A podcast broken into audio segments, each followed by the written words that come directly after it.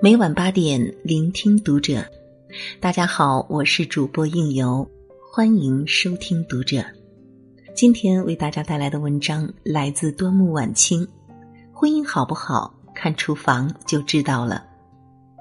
关注读者微信公众号，一起成为更好的读者。我有一个习惯，每一次去到一个陌生的地方，总爱去当地的乡野转转。感受一下当地的风俗民情，看一看陌生的大地带来的亲切感。尤其是站在高处，远眺那些还有烟囱的农舍，遇上饭店，袅袅炊烟从各家的烟囱口升腾起，弥漫开，和云朵融合在一起，再飘过参天的大树去远方。那种感觉仿佛是美好的日子在飞舞，让人流连忘返。所以每一次旅行，如果有幸能够去一户人家，进一次厨房，吃到男主人或者女主人亲手做的地道的菜肴点心，那热气腾腾的饭菜里溢满生活的味道时，幸福度就会蹭蹭蹭的爆表。每当这时，我就会想起母亲对我说的话：“你要看一个人家日子过得怎么样，只要看一看这一家的厨房就好了。”你要知道这一段婚姻好不好，也看看厨房就知道了。厨房冷冷清清的，日子也冷冷清清的；厨房进进出出，热气腾腾的，日子也就热气腾腾。这日子过好了，婚姻也就好了。老人说：“结婚过日子，一日三餐话生活，大概说的也是烟火气。”所以，母亲那时在灶前做菜，父亲在后面添柴加火，我总被拉在一旁观看，两个人把我夹在中间。母亲总说：“学着点儿，以后成家了一定要自己做饭吃，外面再好吃也不要留恋，能回家吃的就回家吃。”厨房温情满满的，这婚姻也温情满满。厨房你能经营好了。这婚姻也错不了。当时我小，没有感觉；后来长大成家，看过人间很多烟火后，深以为然。一直都觉得姑父和姑妈的感情甚好，结婚四十几年了，比现在很多年轻的夫妻感情都要浓烈坚固。他们常常一起上街买菜，一起回来洗洗切切。姑父看着姑妈在煤气灶上忙活出一道道色香味俱全的菜肴，姑妈看姑父在一边偷吃小菜，这样的画面总是很温馨的。后来明白，感情之所以浓烈，大概也和这厨房不可分割。也难怪从前母亲总是叫我之后无论如何也要学会在家吃饭。大概也是想让我守着这平凡但又真实的人间烟火吧。有一次和姑妈谈起这事，她说：“其实人只要常常相伴在一起，都沾沾家常，经常在一起吃饭的家人是很难分开的。”那时我深深的被感染，没事逛 BBS 的时候，总看到有人在婚姻板块谈论各自的生活。有一次，一个大姐在论坛里说：“日子过不下去了，要离婚了。家里冷冰冰的，厨房也冷冰冰的，夫妻之间一年也说不上几句话。”有人问：“你们在一起不做饭吃吗？”大姐回复说：“刚结婚的时候一起做，那时觉得挺好的。日子虽然清贫，但是一家人围在一起吃饭聊天，特别开心。”后来他不经常回家吃饭了，我也懒得做了。外面到处是可以吃饭的地方，大家哪里方便就哪里解决。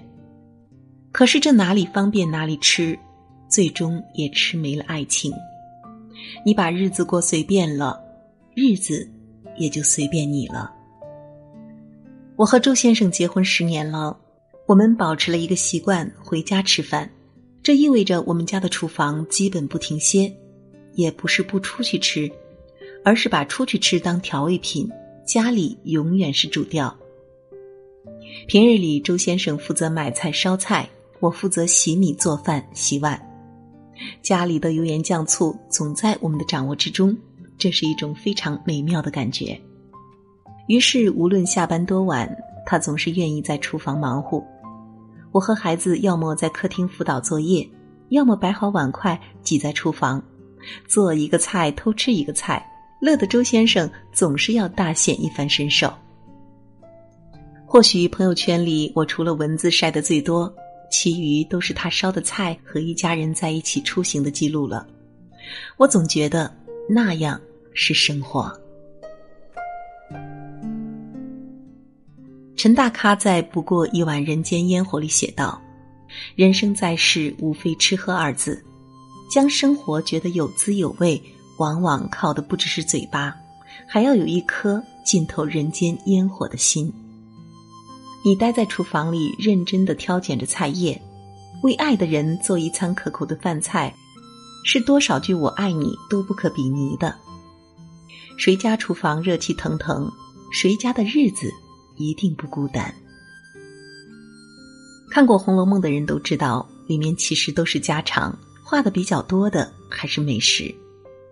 薛宝钗家的茶果子，老太太赏的山药糕，晴雯的豆腐皮包子。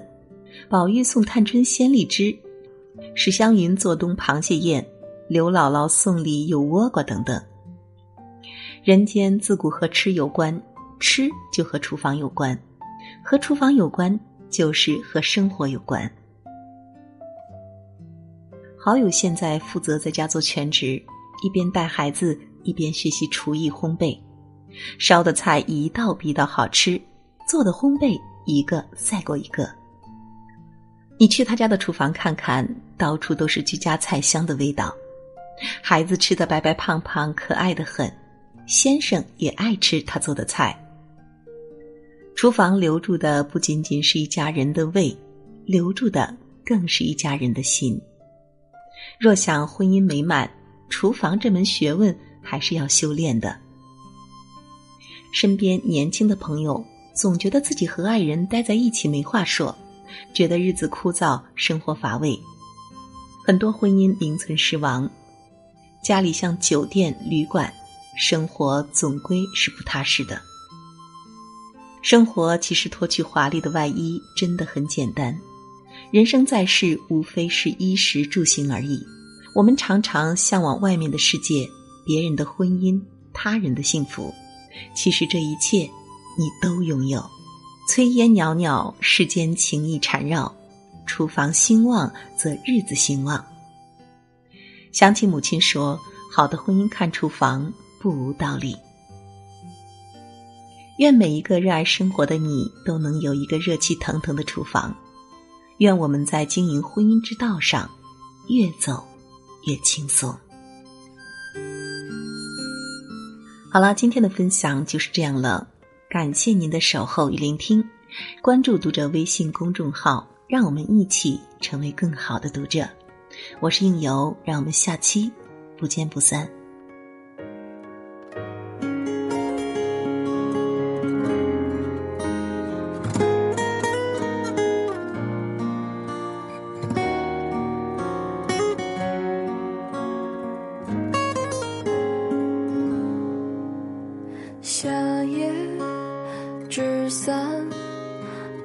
的帆，湖面上波光闪，风隔岸。这是我能想到的景，还有些期盼和当时烂漫。冬日的小山。和耐寒的狼，江水边渔夫泛白琉璃塔，这是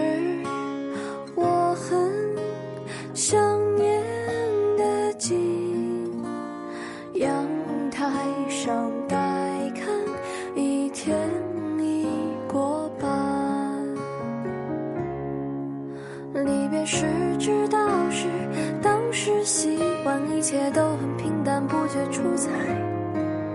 雨落时才想起，那种心安欢声和笑语还在我耳畔。如今一个自在，尘世两端，相聚远相艰难，不聚只散。其实我并没有太多期盼，毕竟一生很短，少有圆满。春曾，渐远。